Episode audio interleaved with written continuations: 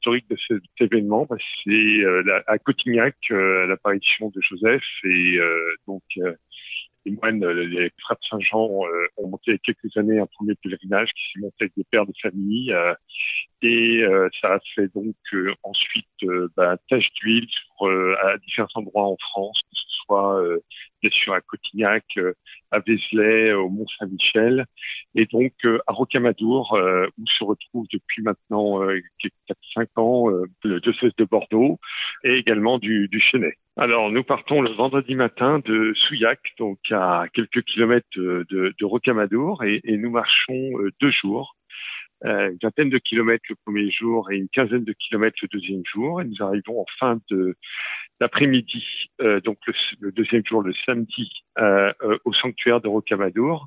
Voilà, où nous installons et nous préparons, le déjeuner, puis la veillée, ensuite et toute la soirée à Rocamadour. Et pour vivre ensuite le lendemain, le dimanche, la, messe du sanctuaire et d'autres moments de prière et sans oublier la l'adoration la, la, la nuit de, samedi à dimanche.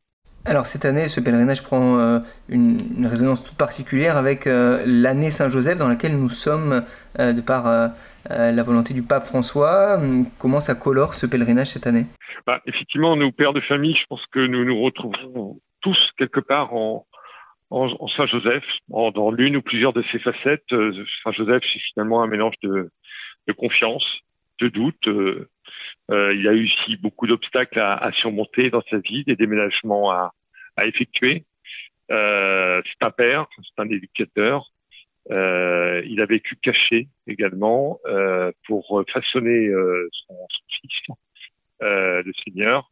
Et ben, à travers tout, tout, toutes ces facettes-là, on se retrouve bien en Saint-Joseph et c'est sans doute aussi ce qui, a mobilisé euh, euh, plus d'une soixantaine de, de, pères de famille euh, cette année pour euh, sur, sur la route des routes de Rocamadour pour le diocèse de Bordeaux.